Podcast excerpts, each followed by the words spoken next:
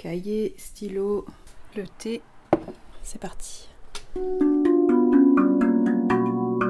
Bonjour et bienvenue dans Play Pause Cut, le podcast qui vous emmène en salle de montage.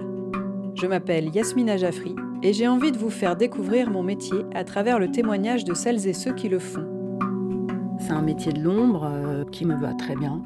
On ne fait du film, on est là pour faire le meilleur film possible. Dès que tu commences à dérocher, c'est comme si c'était une sorte de pacte qui se crée entre les images et nous. On est souvent confronté au problème de redonner aux archives qu'on a déjà vues partout une nouvelle vérité qui fait qu'on les regarde à nouveau. La 3D, c'est un truc qui est vachement intéressant à monter parce que tu dois tout fabriquer. C'est beaucoup d'imagination et en fait, le son aide beaucoup aussi. Play. Pause. Cut.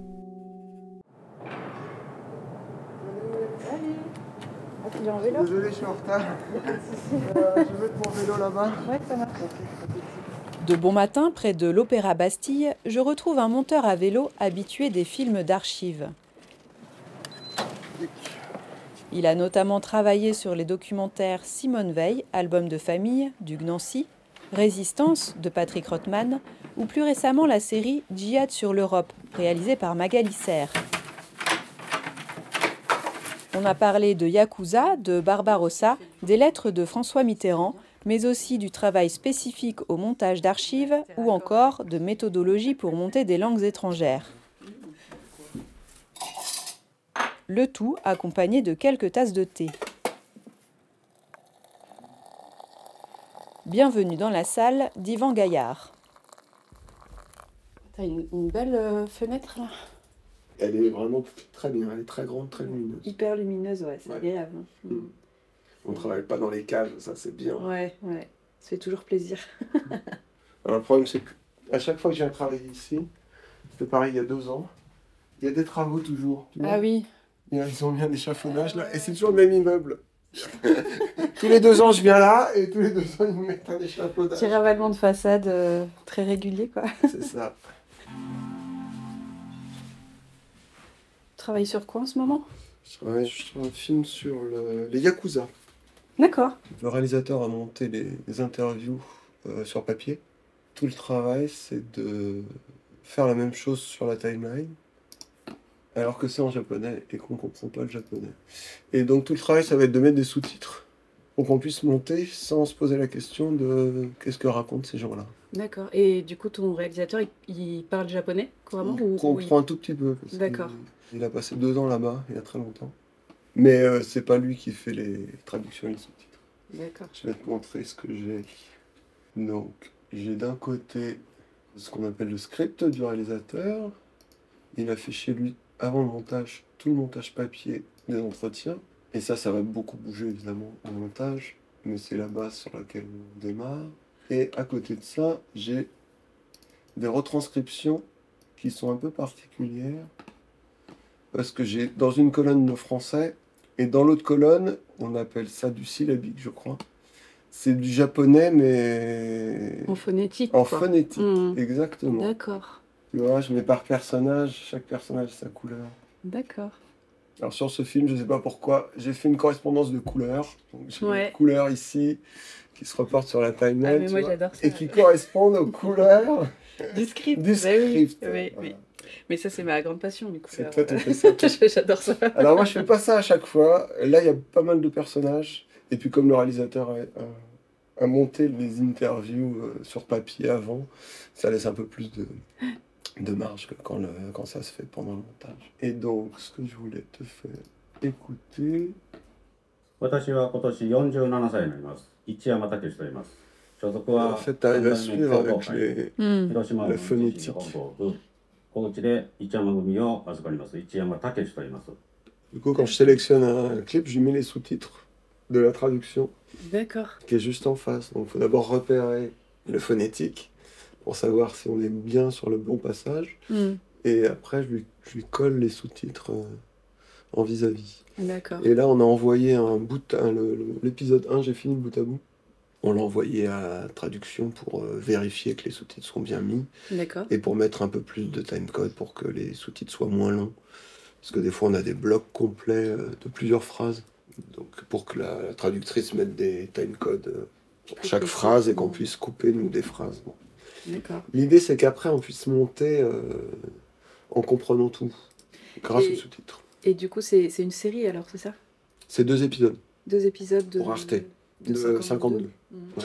Donc, as envoyé un... là, tu as envoyé un épisode Ouais. beaucoup plus long, c'est ça Ah ouais, À ouais. la traductrice. et ouais. après, tu vas retravailler dedans. euh, Le bout à bout lui-même d'interview, il est très long parce qu'il fait 1h23 Ouais. pour 52 minutes de film. Mais là, il n'y a que les interviews, il n'y a pas les images euh, de tournage, il n'y a pas les images d'archives, D'accord. il n'y a rien. Alors, c'est un film sans commentaire, c'est la- les interviews qui vont prendre en charge toute la narration. D'accord. Donc là, tu Donc ça, c'est un peu particulier. as, ta structure euh, arrêtée, du coup Ouais. Avec Ah bah alors, elle n'est pas arrêtée, ça, c'est le choix du réalisateur qui a fait son montage d'interview sur papier. D'accord. Moi, je l'ai reproduit comme base de travail. C'est à partir de là qu'on va démarrer, en vrai.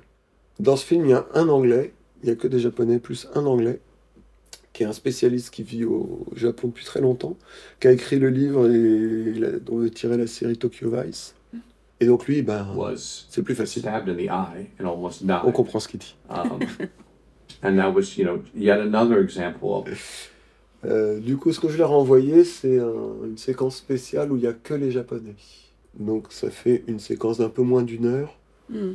Bon, c'est particulier, euh, c'est la première fois que je travaille avec du japonais. Ouais. J'ai travaillé sur pas mal de films en russe, Mhm. donc là c'est pareil, mais le russe, on, les- les- on comprend mieux quand même. Ah oui Il y a des mots qu'on repère et les structures de phrases sont. Enfin bon, je sais pas où je m'étais habitué.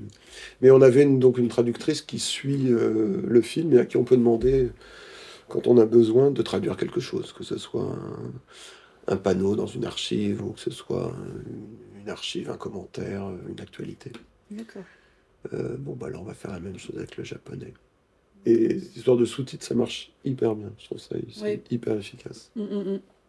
Là, je viens de finir un film sur euh, l'Europe du djihad, où on a pas mal d'interviews en danois, on a de l'allemand. Euh, Qu'est-ce qu'on a d'autre? Du bosniaque, du serbe. Bon, enfin, beaucoup de langues que je comprends pas du tout. Et avec les sous-titres, euh, les subcaps, de... ça marche hyper bien. D'accord. Moi, je m'en sers même pour les interviews en français, des fois, tu sais, pour Ah oui, passer plus vite sur. ah oui pour, pour le voir, pour voilà, visualiser. pour visualiser plus vite, retrouver plus vite Ouais, les éléments. Bonne idée. Et donc là, tu as combien de temps de montage sur euh, ces deux épisodes? Là, ils ont, ils ont prévu pas mal. J'ai 9 semaines par épisode. Mm. 18 semaines en tout. Euh, le précédent, c'était 3 épisodes et j'avais 8 semaines par épisode. D'accord. Est-ce que tu peux nous parler un peu de ton parcours? Euh, moi, j'ai fait un bac scientifique et après, j'ai fait des études de- d'art plastique à Rennes. Euh, art plastique, c'est comme les beaux-arts, mais c'est un peu moins de pratique, un peu plus intellectuel, comment dire, un peu plus théorique. Ah oui Mm. Et il y a de la pratique aussi.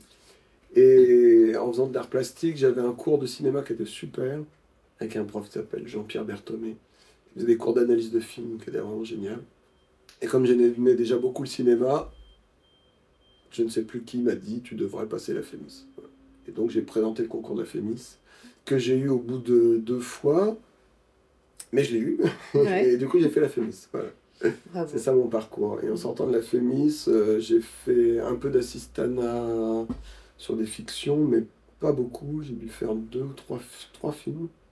Et puis on m'a demandé de monter un documentaire, sans être payé, mais voilà, des gens de mon âge qui, qui pareil, euh, n'ayant pas d'argent pour faire de la fiction, se sont mis à faire du documentaire, qui est beaucoup moins coûteux. Mhm. Et je me suis mis à faire du documentaire. Et après, j'ai fait du magazine. J'ai fait un magazine sur le cinéma. Comme je suis très cinéphile, enfin j'étais plus encore à l'époque, avec Anne Andreux. Pendant trois saisons, euh, je crois que c'était sur France 5. Et Anne mis- a fait aussi en parallèle des documentaires d'une heure, de 52 minutes sur le cinéma. Et j'ai commencé à monter avec elle. Des portraits, du coup. euh, des portraits, on a fait un film sur François Truffaut, on a fait un... des films thématiques aussi. On a fait un film sur la nourriture et le cinéma, Mhm. par exemple. Et quand l'émission s'est arrêtée, ben, j'ai continué à travailler avec elle. Et elle a fait un film sur la greffe. Alors ça, c'était costaud parce qu'il y a des images de greffe, de cœur. et tout. Ouais. C'est, c'est là où le montage, des fois, tu dis, ouais, bon, C'est intéressant, hein, mais c'est vrai qu'il faut avoir le cœur bien accroché. Et j'ai monté euh, ce film avec elle sur la greffe, euh, et on a, elle a changé de producteur, et elle a travaillé chez Cuivre. Et c'est grâce à eux que j'ai commencé à travailler avec Patrick Rothman, qui cherchait un monteur à l'époque, et qui lui, comme c'est sa société de production avec son frère, euh, Michel Rothman, cherchait un monteur, et du coup, ils, m'ont embauché. D'accord. T'étais à temps plein là-bas, du coup? Non, j'étais, euh, je faisais les, enfin, j'ai commencé avec Patrick. euh, comment dire? Patrick, il, il montait deux films en même temps. Donc il y avait un film avec son monteur habituel et un film, il avait besoin d'un monteur. Mm. Et c'était un film sur Jospin, qui n'était pas son meilleur film, mais bon, c'est intéressant à faire. Et, et en parallèle, il montait un film sur le mur de Berlin. D'accord. Et du coup, j'ai fait ce premier film avec lui, pour Cuivre. Et ensuite, son autre monteur a commencé à faire de la réalisation. Et du coup, moi, j'ai continué à travailler avec Patrick. Et donc, travaillant avec Patrick, j'étais beaucoup à Cuivre. Et c'est là où j'ai rencontré aussi euh, Michael Prazan. Et depuis, euh, Patrick, ça fait 12 ans que je monte quasiment tous ses films. D'accord. Et Michael, ça fait moins de temps, mais ça fait peut-être 8 ans que je monte tous ses films aussi. Ouais, donc t'as des, des réalisateurs euh, euh, fétiches, si on peut dire. Euh, pas fétiche, Euh, mais fidèle. Fidèles, voilà. Ouais. Fidèles et qui me, fidèles. qui me préviennent à l'avance quand ils ont un projet, Mm. qui me disent euh, dans six mois euh, je vais en montage, euh, tiens-toi libre. Ouais. mm. Ouais, c'est pas mal ça pour euh, anticiper ses plannings. euh. Ouais, bah du coup Mm. tu te libères et tu continues comme ça à faire les films avec eux. Alors c'est bien aussi de changer, hein, je- je- enfin, d'avoir plusieurs réalisateurs, ça change un peu la pratique parce qu'on on s'adapte quand même à. Je dis quand même. On s'adapte. on a nos petites manies, nos petites habitudes, mais on s'adapte aux réalisateurs. Et donc c'est vrai que c'est bien aussi de changer. Mais bon, une relation fidèle sur plusieurs années, euh, on apprend à se connaître, on travaille plus vite, mieux, plus en profondeur. Mm. Et dernièrement, j'ai travaillé avec Hugues Nancy sur Simone Veil. Ah oui. euh, c'est vraiment une chance quand t'as un film sur Simone Veil, c'est quand même génial. Et depuis, on travaille euh, très régulièrement ensemble aussi. Oui. J'avais vu le, le Simone Veil et puis j'avais vu aussi le. C'était la correspondance Ah oui. Mitterrand-Pinjot, Oui, c'est ça oui. Où t'es crédité Je suis comme coréal Ouais. dessus, ouais. Ouais. Comment vous avez fait pour la, la mise en image ou pour euh, même juste traiter toute cette matière qui est pas qui est pas télévisuelle quoi, qui est pas- Alors d'abord la choralisation, parce qu'en fait, c'est, c'est une histoire un peu bête. Enfin, moi, c'est le, seul film que j'ai fait en choréal. C'est une question de planning au départ. Mm. J'avais fait plusieurs films avec Hugues Nancy, donc il avait confiance en moi, on travaille très bien ensemble, il n'y a, pas- a de souci, je suis assez autonome. Et là, il avait trois films à faire d'affilée. Ah oui. Donc un film sur les procès des attentats de Charlie Hebdo, un film sur la correspondance de Anne Pinjot et François Mitterrand, et un film sur Marseille, la ville de Marseille. Mm. Et du coup, les films s'enchaînaient, et le film du milieu, qui était donc la correspondance de Pinjot, il se disait qu'il n'allait pas pouvoir être aussi présent que d'habitude. Je te sers du thé. Et donc, euh, il m'a proposé de co-réaliser. Il m'a dit, je serai pas là tout le temps, donc euh, si ça te va, euh, on co-réalise. Donc c'était super. Alors, comme on a fait avec la matière, évidemment, c'est un film qui s'est fait avec l'accord de Anne Pinjot. Elle nous a euh, ouvert ses tiroirs, on a scanné toutes les lettres que Mitterrand lui a écrites. Des lettres que elle, avait écrites à Mitterrand, il- on n'en a plus la trace. Mm. Sauf quelques-unes dont elle a gardé les brouillons. Mais donc on avait une matière de lettres manuscrites qui était incroyable. Donc dès le début, on a su qu'on allait travailler avec cette matière-là, qui est en fait une matière très cinématographique, l'écrit. Parce que Mitterrand, il a une écriture très particulière, il écrit à l'encre bleue, il écrit beaucoup, il Mm. écrit des fois sur des blocs-notes d'aéroport, enfin, il y a toute une matière en fait de ces lettres qui est très très belle. Donc, on savait qu'on allait utiliser ça. Donc euh, voilà, c'est ce qu'on a fait. Alors il y a une partie quand même dans le, dans le film où on illustre. Bon, même c'est pas trop ce terme d'illustration, mais on, on- on montre ou on fait ressentir euh, ce que disent les lettres, que ce soit des paysages, des impressions, des effets de lumière, ou même quand il parle de faits politiques, où on montre les événements politiques dont il parle. Et une partie, effectivement, on voit les lettres, les phrases, euh, les mots. Mhm. Euh, on a eu de la chance parce qu'on a eu un, un très très bon graphiste avec qui moi je, je travaille souvent, qui s'appelle Johan Krez, qui a réussi à rendre la matière des lettres, et euh, des mots. Euh, on a fait aussi des, des cahiers qui s'ouvrent. On a animé un peu, on a animé ces, ces lettres et on a animé les phrases. Alors pas de manière d'animation, mais avec des gros plans sur certains mots par exemple, Ouais. Mm. pour les mettre en exergue. Donc si, si, c'est devenu une matière cinématographique. Après, on était en seconde partie de soirée sur France 5. où Donc c'est plus facile de faire ce genre de choses. Euh, En prime time France 2, on n'aurait pas pu le faire, je pense. Parce que c'est pas le même public et du coup les attentes des diffuseurs sont pas les mêmes. Ouais. Là, on avait toute liberté, c'était c'était très bien. Mm. Et on s'est rendu compte assez vite que ces lettres lues avec euh, et montrées comme ça, la matière des mots, l'écriture, ça marchait. Et Oui, c'était très romanesque. Oui, c'est ce que j'allais dire, c'était hyper romanesque, quoi. C'est vrai que ça se regardait euh, euh, hyper facilement. Enfin, moi, j'étais vraiment euh, embarquée dans le, dans le truc. J'étais très curieuse de voir ce que vous aviez fait de ces lettres. Ouais. Euh, parce que c'est c'est pas évident euh, comme matière à travailler, quoi. Mais en fait, on se rend compte que la narration, elle peut passer par plein d'éléments différents, en vrai. Nous, on le fait assez facilement euh, entre les- l'image d'archives euh, et puis la photo, et puis l'entretien. Et, et finalement, en tant que spectateur, on ne se rend pas compte des ruptures. Mm. On passe très facilement de l'un à l'autre, il suffit que la narration soit fluide. Donc c'est vrai que de toute façon, on travaille avec une matière assez hétérogène en général. Du coup, avec le, le graphiste, vous avez travaillé comment? Toi, en montage, tu as posé toutes les lettres et après, tu lui as envoyé euh, la matière ou comment? Alors, euh, ouais, alors, moi j'aime bien travailler avec le graphiste dès le montage. Je simule tous les graphismes, en fait. D'accord. Donc, je, je, je fais tous les zooms et quand c'est des trucages un peu complexes, je les fais de manière très simple. Mais en fait, ce que je simule, c'est les durées, euh, ce qu'on voit et, et combien de temps on le voit. Oui. Mm. Pour Simone Veil, par exemple, on avait une matière très très riche de documents amateurs. C'est-à-dire que les fils de Simone Veil nous avaient ouvert les albums photos Mhm. de la famille. On avait scanné énormément de photos. Le film a fini par s'appeler Album de famille. On avait décidé de montrer les albums tels quels. Mm. Alors évidemment, on les a recomposés hein, euh, comme ça nous arrangeait, parce que on voulait forcément avoir des périodes cohérentes. Donc je dis pas que ce qu'on montre à l'écran, c'est l'album tel qu'il est. euh, on a changé les photos de place, etc. Mais on voulait montrer les, les albums.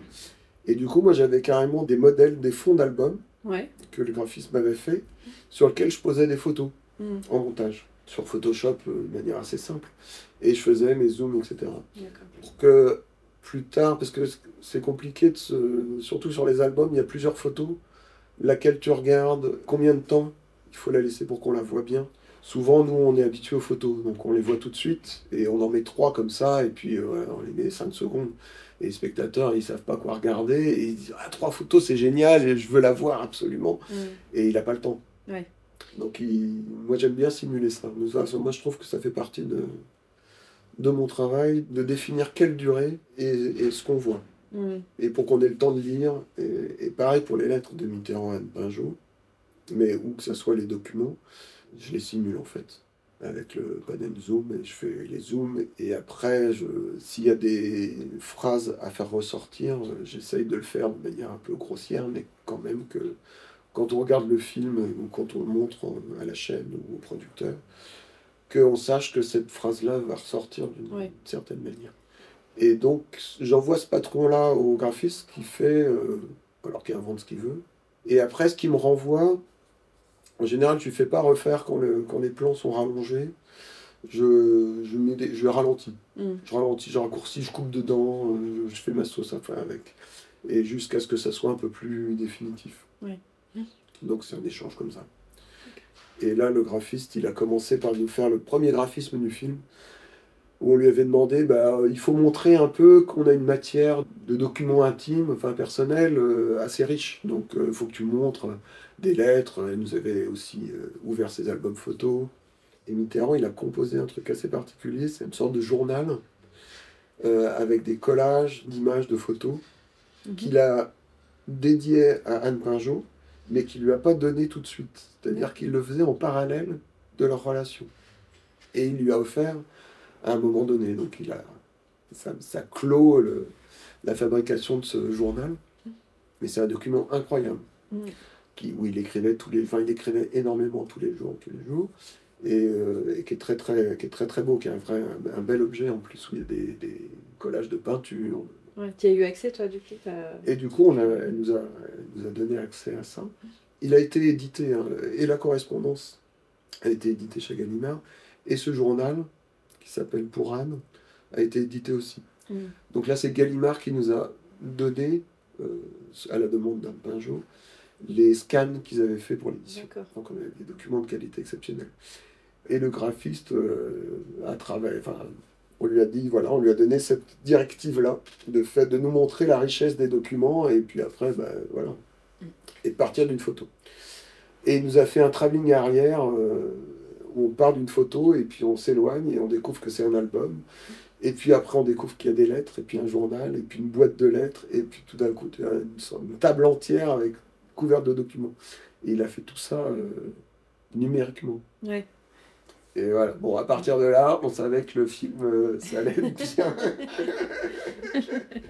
Et c'est un film où, ça, sur 52 minutes de film, il y a, enfin non, il dure 1h20, pardon. Sur 1h20 de film, il y a 30 minutes que de graphisme. Ouais. Donc c'est un travail énorme.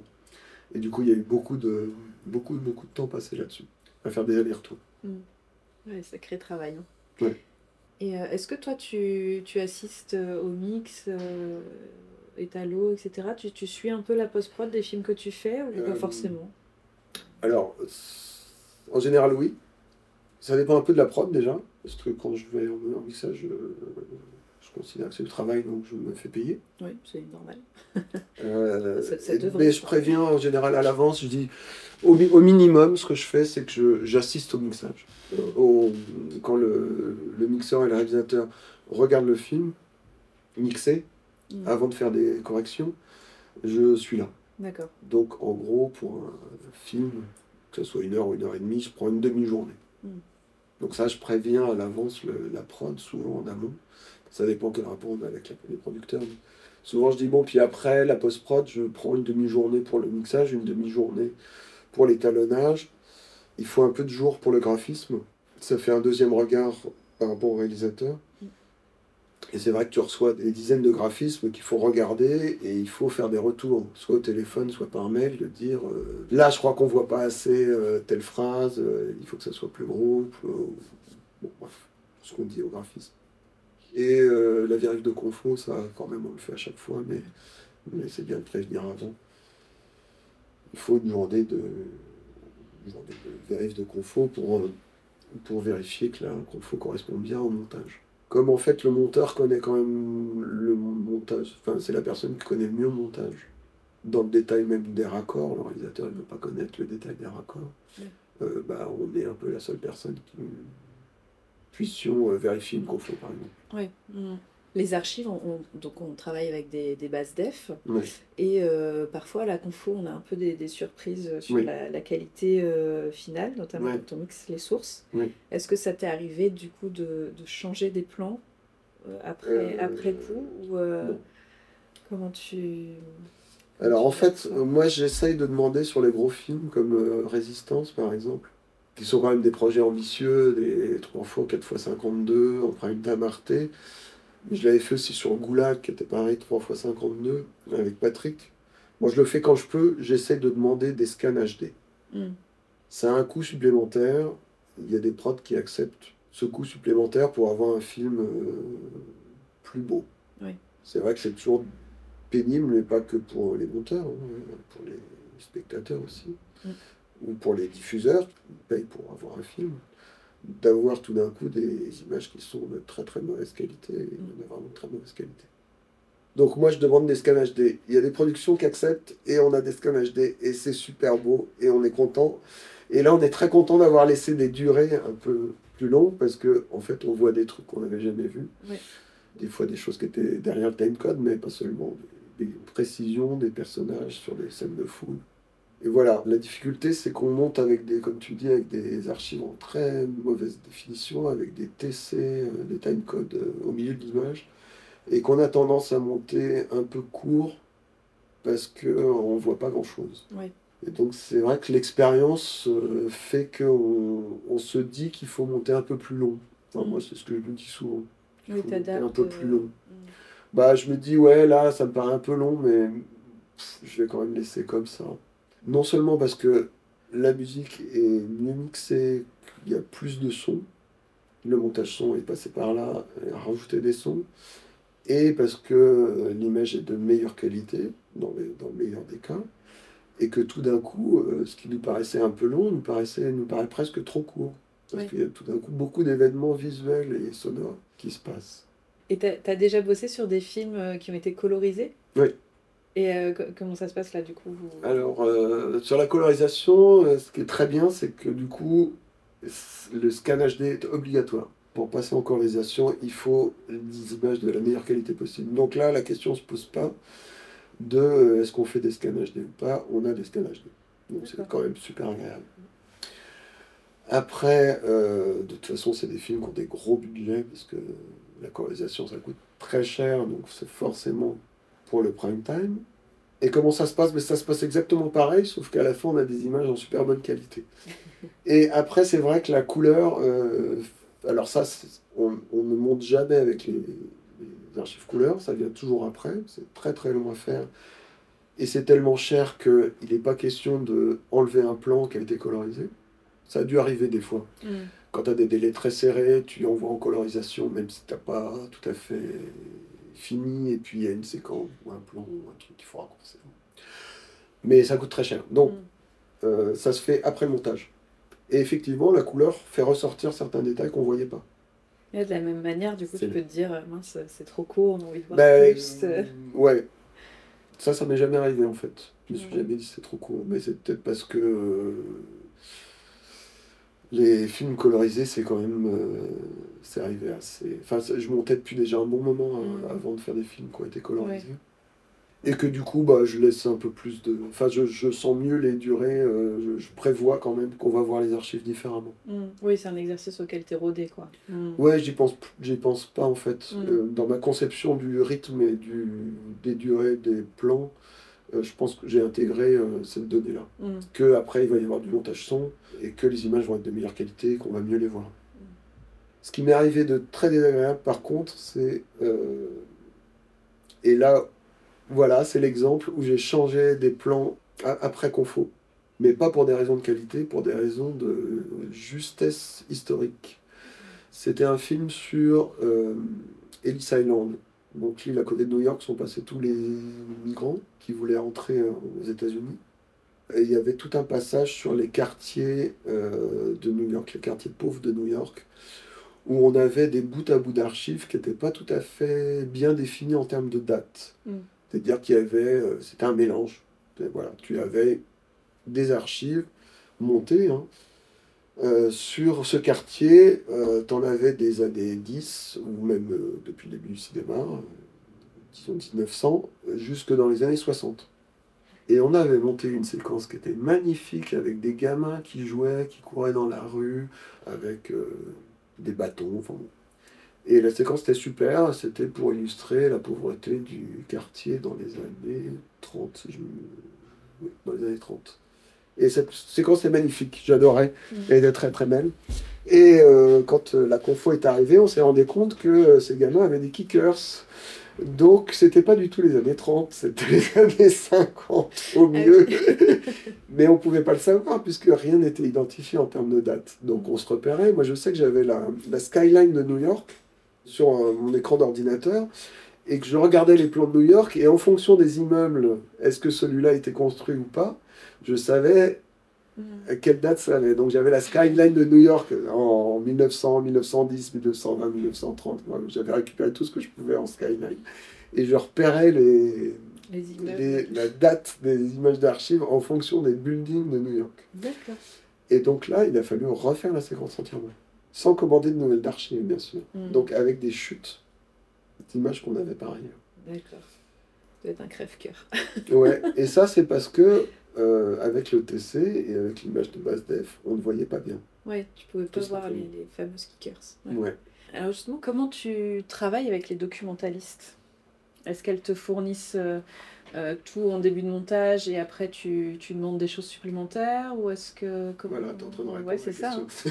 Non, mais- Alors après, ça dépend, euh, ça dépend des réalisateurs aussi. Il y a des réalisateurs qui s'occupent de ça Et il y a des réalisateurs qui ne s'en occupent à partir du moment où on est en montage.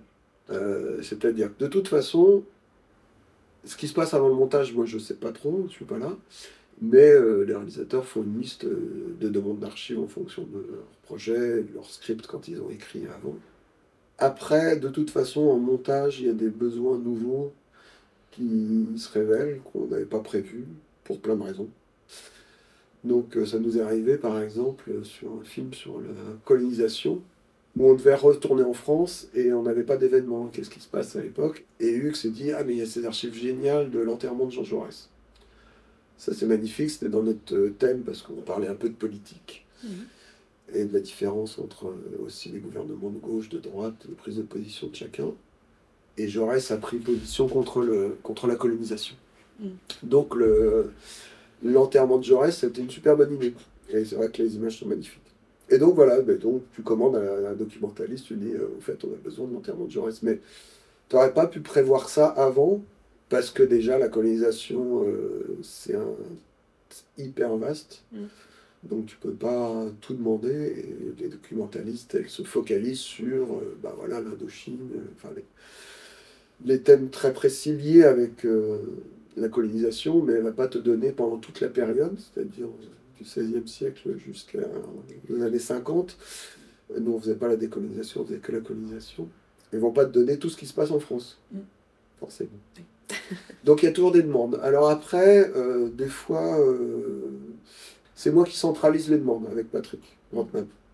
Donc j'écris, euh, je, je mets- je note dans un coin les demandes au fur et à mesure qu'elles arrivent. Et puis en fin de journée, je fais une liste. Et il travaille beaucoup avec Marilyn Barberis, qui est une- vraiment une super documentaliste, qui a une façon de travailler qui donne vraiment les choses très précises sur le sujet. Mm. Pour le reste, tout ce qui est du contexte, elle donne des bases. Sachant qu'après, on va lui redemander des choses plus précises sur ces histoires de contexte, etc. Donc là, j'ai un contact plus direct euh, à ce moment-là avec la documentaliste. Euh, c'est elle qui m'appelle si elle a une question sur ce dont on a besoin, etc. Après, moi, j'ai des petites demandes perso en montage. Par exemple, je dis, bon, je fais une séquence, je me dis, ah, quand même, ça serait pas mal d'avoir, euh, je sais pas, par exemple, sur un film sur, euh, sur Salazar, il y avait une séquence de la bataille de l'Atlantique. Donc, on avait plein d'avions qui attaquaient des bateaux. Mais il se trouve qu'à un moment donné, euh, dans le texte, le texte a changé et on a parlé des sous-marins allemands. Mm. Bah, du coup, euh, j'ai dit quand même, ça serait pas mal d'avoir un sous-marin. Donc là, je dis, ouais, c'est moi qui fais ma petite demande à la documentaliste. Ouais, un petit sous-marin, ça me plairait bien là. Et ça t'est arrivé, j'imagine, de monter euh, dans différents films euh, les mêmes archives? Mm. Comment est-ce que tu arrives à te renouveler du coup en remontant ces mêmes plans? Ça, c'est dur, oui. Euh, ouais. Barbarossa, j'ai dû monter, peut-être pas dix fois, mais bien sept fois, Ah oui, une séquence sur Barbarossa. Euh, alors, des fois, c'est tout le film, hein, l'armée rouge, c'est bon, voilà, c'est beaucoup de Barbarossa. Mhm. Mais, euh, mais des fois, c'est juste une séquence de contexte. Euh, ouais, j'ai fait un, un De Gaulle pendant la guerre. Bon, bah, de Gaulle pendant la guerre, t'as un petit bout de Barbarossa, la résistance, t'as un petit bout de Barbarossa. Et des fois, tu... sur Goulag, enfin, les films sur Goulag, t'as un petit bout de Barbarossa. Donc des fois, tu montes... les films s'enchaînent. C'est-à-dire que tu montes euh, film sur le Goulag, puis après un film sur l'armée rouge, puis après un film sur Hitler-Staline, puis après un film sur la résistance, puis après un film sur... Et, et tu passes des années où tu as toujours une séquence sur Barbarossa. Alors, comment on fait avec Barbarossa Alors, des fois, il y a des désidératas de réalisateurs qui sont bien pratiques. Par exemple, Patrick, des fois, quand c'est juste pour indiquer euh, Barbarossa, il dit bah, on va faire la séquence en couleur. Donc là, déjà, ça te vire euh, 90% des archives qui sont en noir et blanc. Et tu ne peux travailler qu'avec des archives amateurs, parce que la couleur, c'était que des films amateurs de l'époque. Et donc les Allemands ont beaucoup filmé, euh, il y avait énormément de caméras amateurs.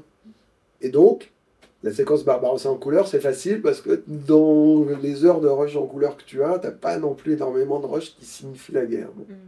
Et puis après, tu peux avoir aussi des angles.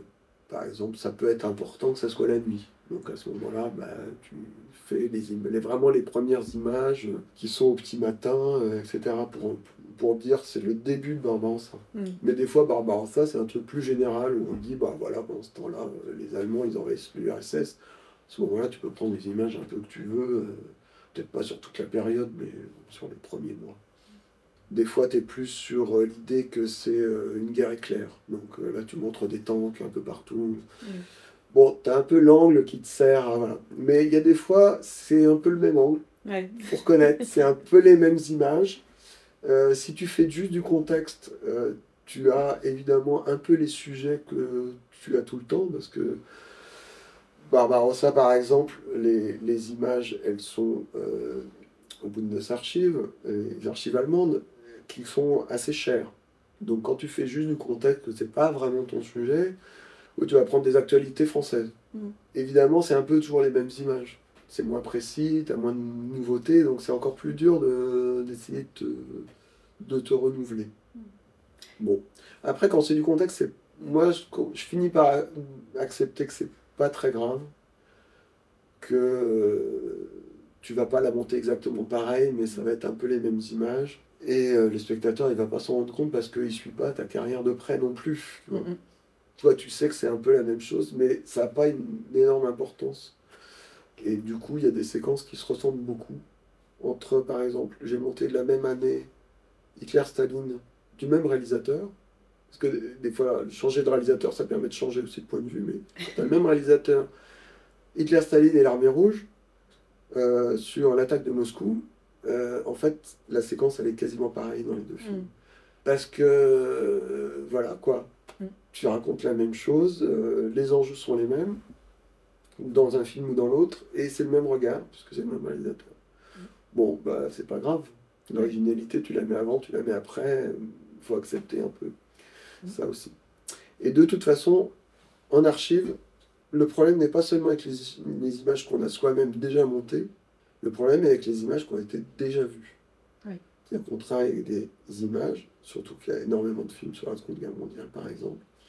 Travaille avec des images qui ont été vues partout, qui ont été usées, usées jusqu'à la corde, et qui font que le spectateur, et nous-mêmes, les premiers spectateurs que nous sommes, ne ressentons plus rien.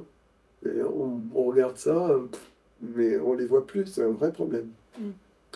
Donc on est souvent confronté au problème de pas seulement remonter les mêmes images, mais de redonner aux images qu'on a déjà vues partout une nouvelle couleur ou une nouvelle vérité, enfin je sais pas, qui fait qu'on les regarde à nouveau. Mm. Et ça sur Résistance par exemple, c'était vraiment très dur parce que la Résistance française, il y a eu beaucoup de films, soit sur la Résistance, mais plus largement sur la Seconde Guerre mondiale, on utilise les images de la Résistance. Les images de la Résistance, il n'y en, a- il y en a pas en vrai. Elles ont été reconstituées au mieux euh, en 1944, au mieux avec les résistants eux-mêmes, ont joué leur propre rôle, mais c'est de toute façon de la reconstitution où il y a des images dans les maquis.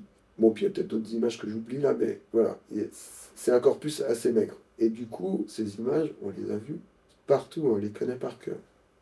Et donc tout le travail de résistance, c'est de faire 4 x 52 sans images. Ça, c'est une première chose. Et ensuite, les peu, le peu d'images qu'on avait, de les renouveler. Alors, comme on fait, on essaye de faire autrement. On a, on a beaucoup travaillé avec des images de- des archives amateurs. Mm. Et là, pour revenir au travail avec la documentaliste, moi, quand j'ai lu le script de Résistance, Patrick avait pris en compte le fait qu'il n'y avait pas d'image, donc il avait demandé à ce qu'il y ait de l'animation, donc on a fait un peu d'animation.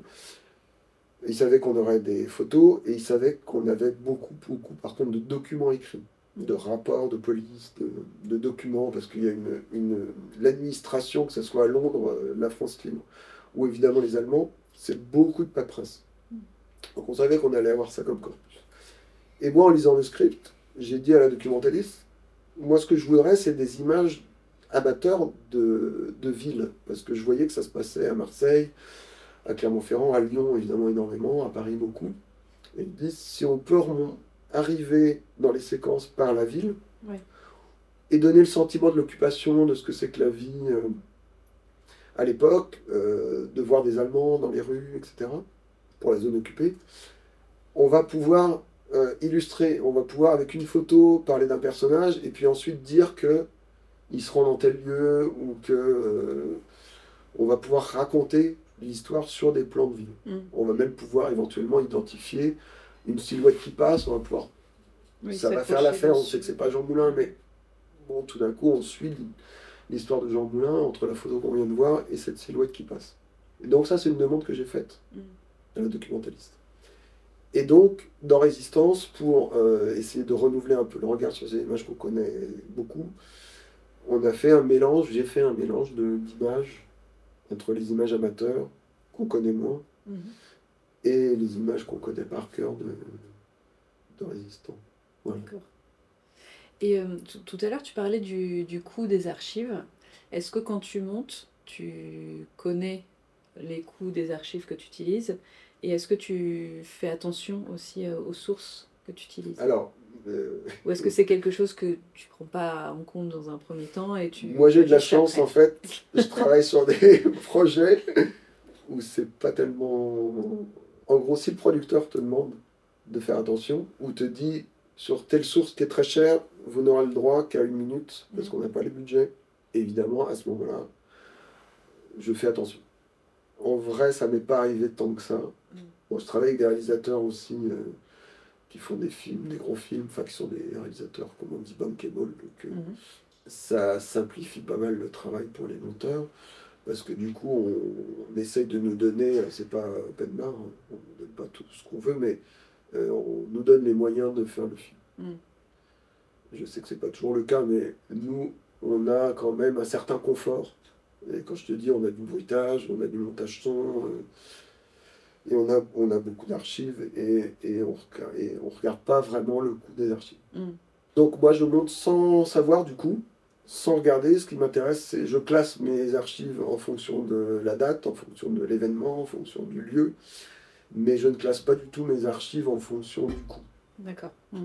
Il arrive quand même qu'après on nous dise, bah là vous avez utilisé un plan de 4 secondes de cette source qui est quand même très chère. Est-ce que vous ne pourriez pas trouver un remplacement? Et Évidemment, on trouve la plupart du temps soit des plans du même événement dans d'autres sources. ou- Oui, donc tu envoies quand même une edit list avant la fin du Oui. montage euh, Oui. pour, euh, pour vérifier. euh, Oui, et puis aussi pour parce que le- les, les sources sont pas tout à fait validées quand on les a nous.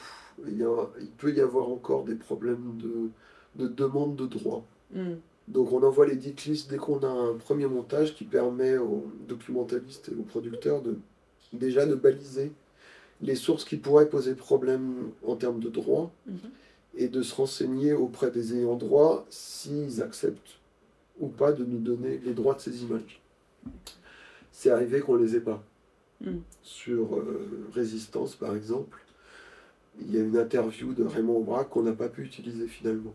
Parce que euh, bah, Raymond Aubrac est en mort, ce sont ses ayants droit, c'est sa famille qui a les droits, et ils n'ont pas souhaité qu'on utilise ce film-là.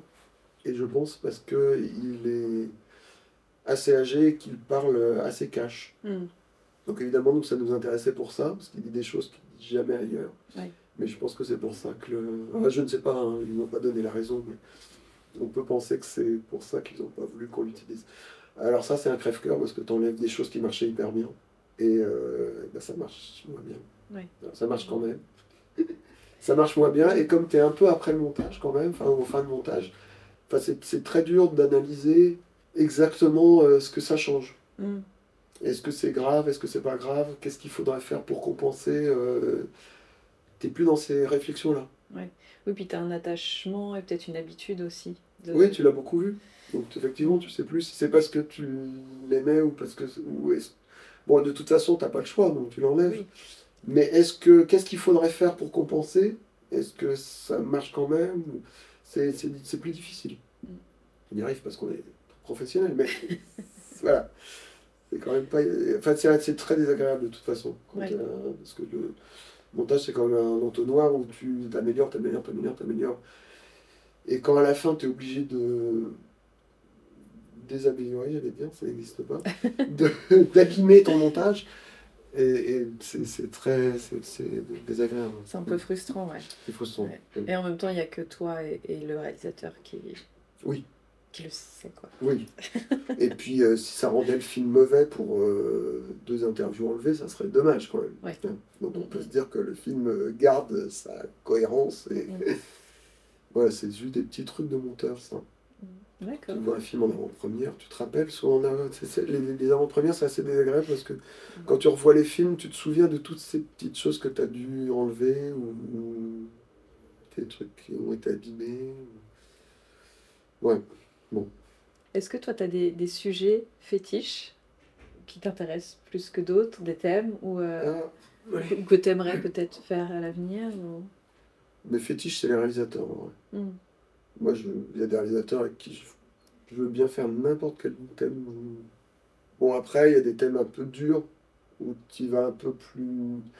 Bon, les thèmes sur les camps, sur la Shoah, tout ça, c'est les massacres de masse en général, les- le Rwanda, enfin, bon, des, des- des choses comme ça où bon, tu vas moins volontiers, même s'il faut bien que quelqu'un le fasse. Voilà. Mais, euh, mais sinon, euh, ouais, moi, c'est les réalisateurs. Il y a des réalisateurs euh, avec qui j'adore travailler, ça se passe très très bien. Des fois, c'est la curiosité aussi de travailler avec un nouveau réalisateur, une nouvelle réalisatrice, euh, comme là, le, le Diadant d'Europe, j'avais jamais travaillé avec cette réalisatrice s'appelle Magali Serre, ça s'est hyper bien passé, hein, c'est super agréable. Et là, par exemple, bah, euh, n'importe quel sujet, je veux bien, je veux bien recommencer, tu vois. Donc, c'est pas tellement les sujets. Après, ça m'est arrivé il y a très longtemps avec Anne Andreux, un film sur François Truffaut.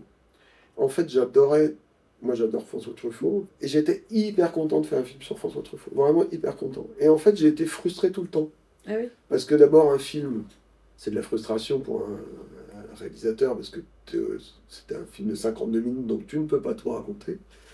Et nous, euh, les monteurs, on est bien malins, parce qu'on dit, oh, mais ça c'est pas grave, tu peux l'enlever, mais pour réalisateur, c'est plus difficile. Donc nous, d'ailleurs, on est là pour réduire et pour couper et pour faire des choix aussi. Parce que a des choix ne sont pas faciles à faire pour les réalisateurs qui vont travailler sur le sujet pendant un an. Et puis après, c'était un film d'Anne Andreux. Donc en fait, ce qui l'intéressait chez François Truffaut, c'était pas forcément ce qui m'intéressait moi. Mm. Et du coup, ben, je m'attendais à être hyper heureux sur ce film. Et après, ça s'est hyper bien passé parce elle est adorable. Et on travaille très bien ensemble. Mais si tu veux, par rapport au, au- au plaisir de départ que je pensais que j'allais prendre sur ce film, eh ben pas tellement. Mm. Et après, je me suis rendu compte que moi, j'aurais fait un film beaucoup plus cinéphile. Et que finalement, ça aurait été un moins bon film. Ah un oui. film moins populaire. Mm. Et voilà, donc le film d'Anne est très bien. C'est pas du tout ce que j'aurais fait. Et du coup, j'ai été frustré dans tout le film. donc après, euh, j'ai monté par exemple deux fois, coup sur coup, en enchaînant, deux films sur le goulag. Un film avec Michael Prazan sur le goulag, et après j'enchaînais avec un film de Patrick Rothman sur le goulag. Mm. Et ben en fait, c'était super. Ah ouais? Au début, j'appréhendais un peu, parce que quand même, je me suis dit, euh, ça fait, tu vois, un an de ta vie que sur le goulag. Bon. Ah. Et en vrai, les films étaient tellement différents et des regards tellement différents. Le film de Michael, c'était un film de tournage, il était allé tourner en Sibérie, et il suivait une petite fille de prisonnier du goulag qui repartait sur les traces. Il visitait des petits musées, où il y a des, il y a des petits musées amateurs où les gens ont créé dans leur garage un petit musée où ils ont récolté des objets, des photos sur le goulag. Et c'était plus un film de tournage déjà, avec quelques archives, et c'était complètement différent. L'ambiance était complètement différente. Et le film de Patrick, c'était un tout archive, un 3 x 52 minutes, et les deux étaient passionnants à faire. Et j'ai essayé de ne pas utiliser dans le film de Patrick les archives que j'avais utilisées dans le film de Michael, pour le moment quand même, qui a un peu de nouveauté pour le spectateur. Et en gros, j'ai réussi. Super. Voilà, donc le sujet n'a pas beaucoup d'importance. Mm. Après, on, on s'en rend compte en cours de route, c'est-à-dire que forcément, euh, un film sur Simone Veil, c'est assez porteur, parce que, parce que cette nana, elle est à la fois euh, peu aimable, mais elle est incroyable, quoi. Mm. Elle est dingue, donc euh, elle t'emporte dans, son, dans les choix qu'elle fait, dans sa vie, et c'est super. Euh, la correspondance de Anne Pinjot et Mitterrand, c'était euh, c'était super aussi pour le sujet, parce que c'est hyper rare dans- quand on vous montre des films d'archives de faire des films d'amour, par exemple. Mm. Ça n'arrive quasiment, enfin moi ça ne m'est jamais arrivé, je crois que c'est le seul. Et là c'était tellement romanesque et tellement bien écrit aussi. Mm. L'écriture de Nancy certes, mais aussi je pensais surtout à l'écriture de, De Mitterrand. de Mitterrand, qui écrit hyper bien. Et puis il y a des moments hyper touchants quand on a montré le film à Anne Pinjot, évidemment c'est des moments où t'es- Mm. un film qui est dans son intimité à elle. Et alors évidemment, tu essayes des... Toi, tu penses que tu es juste dans la distance avec, euh, avec ce qu'elle a voulu te livrer, mais, mais tu sais jamais trop. C'est toujours de toute façon très impressionnant de, de montrer le film à quelqu'un qui a été l'acteur de cette histoire. Mm. Et, euh, et voilà, et puis il y a d'autres films où tu penses que ça va être super, et puis finalement c'est bon, c'est juste voilà, c'est moins intéressant, mais ça dépend de ton mood aussi. Ouais. Mais je pense que moi c'est plutôt en cours de montage que, que je le sais. Et te dis, il y a des films, tu as l'impression de rabâcher un peu, puis finalement c'est super intéressant. Mm. Tu vois, les films sur la Seconde Guerre mondiale, bah, c'est pas les derniers qui étaient les moins intéressants. Mm. Et pourtant, je connais le sujet de mieux en mieux, mais tu apprends d'autres choses. Enfin, bon. Oui, puis peut-être avec tout ce que tu sais des précédents, tu, tu vas peut-être aussi un peu Oui. plus loin. Oui, c'est pas tout à fait le même angle, c'est pas tout à fait le même réalisateur. euh. C'est beaucoup une question d'envie, en fait. euh, D'envie du réalisateur, de ce qu'il a envie de raconter. Et du coup, bah, nous, on s'adapte aussi à...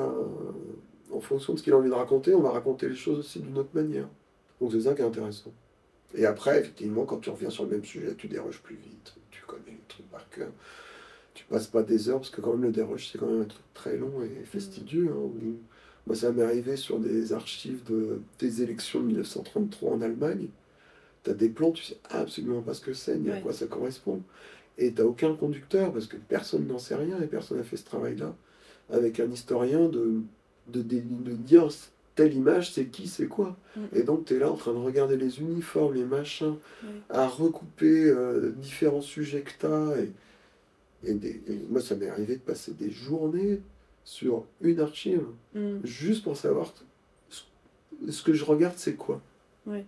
Et en même temps, c'est passionnant parce que pour savoir ça, bah, tu lis euh, les fiches Wikipédia, tu t'interroges sur euh, les partis, euh, à l'époque c'était qui, ils étaient habillés comment, euh, c'est quoi ces élections, il y a une émeute, ah bon c'est quoi cette émeute, il y avait des troupes dans la rue, les policiers, bon, et t'apprends, t'apprends, t'apprends énormément de choses. Mais c'est vrai que ça peut être très très long. Ouais, je me rappelle, j'avais monté un, un film d'archives sur la relation entre Arletty et Soring. Mhm. Et pareil, on avait beaucoup de films euh, de sources allemandes, euh, non, enfin, non datés, enfin, tu n'avais Mhm. pas les lieux, etc. Mhm. Comme c'est une correspondance, j'avais monté un plan d'un soldat qui écrit une lettre. Et euh, il m'avait dit, non, non, euh, la cigarette, elle est roulée de telle façon, machin, donc c'est un soldat russe. on voyait que la main, on voyait vraiment que la main. ok, on est à ce niveau, mais c'était euh, Ah, hyper intéressant parce Ouais. que du coup, il y avait plein de, plein de lieux, plein de. Évidemment, il- il connaissait tous les, les costumes, etc., les, les uniformes, etc. Donc euh, c'était hyper intéressant, quoi. Ouais. Mais ça, tous les réalisateurs sont pas aussi au fait, les- Mm, mm. même des historiens, parce que souvent ils connaissent l'histoire par les textes, Mm. pas forcément par l'image. Sur Marseille, par exemple, moi j'étais sur le plan, sur le, la Google Map euh, en 3D pour savoir où était tel, bâtiment. Mm. C'est- marrant, ouais. ça nous entraîne dans des... On, on se met à faire des choses qu'on n'imaginait pas faire. Et voilà. Ouais. Non, c'est drôle. Je continuerai bien cette conversation euh, pendant des heures, mais Écoute, si t'as ce il faut travailler. mieux, oui. Merci beaucoup. C'est pas le coup d'en parler, mais il faudrait le faire aussi. Voilà, c'est ça. Yakuza. Là, je peux pas t'en dire grand-chose parce que je viens de commencer. Ouais, je vais te laisser à tes yakuza et Ouais, puis, merci. euh, en japonais. Merci beaucoup. Mais je t'en prie. Bonne journée. Bonne journée à toi. Les Postcuts, c'est terminé pour aujourd'hui. Je compte sur vous pour liker, partager, commenter et vous abonner. On se retrouve ici dans 15 jours pour un nouvel épisode et sur les réseaux sociaux pour tout le reste. À bientôt!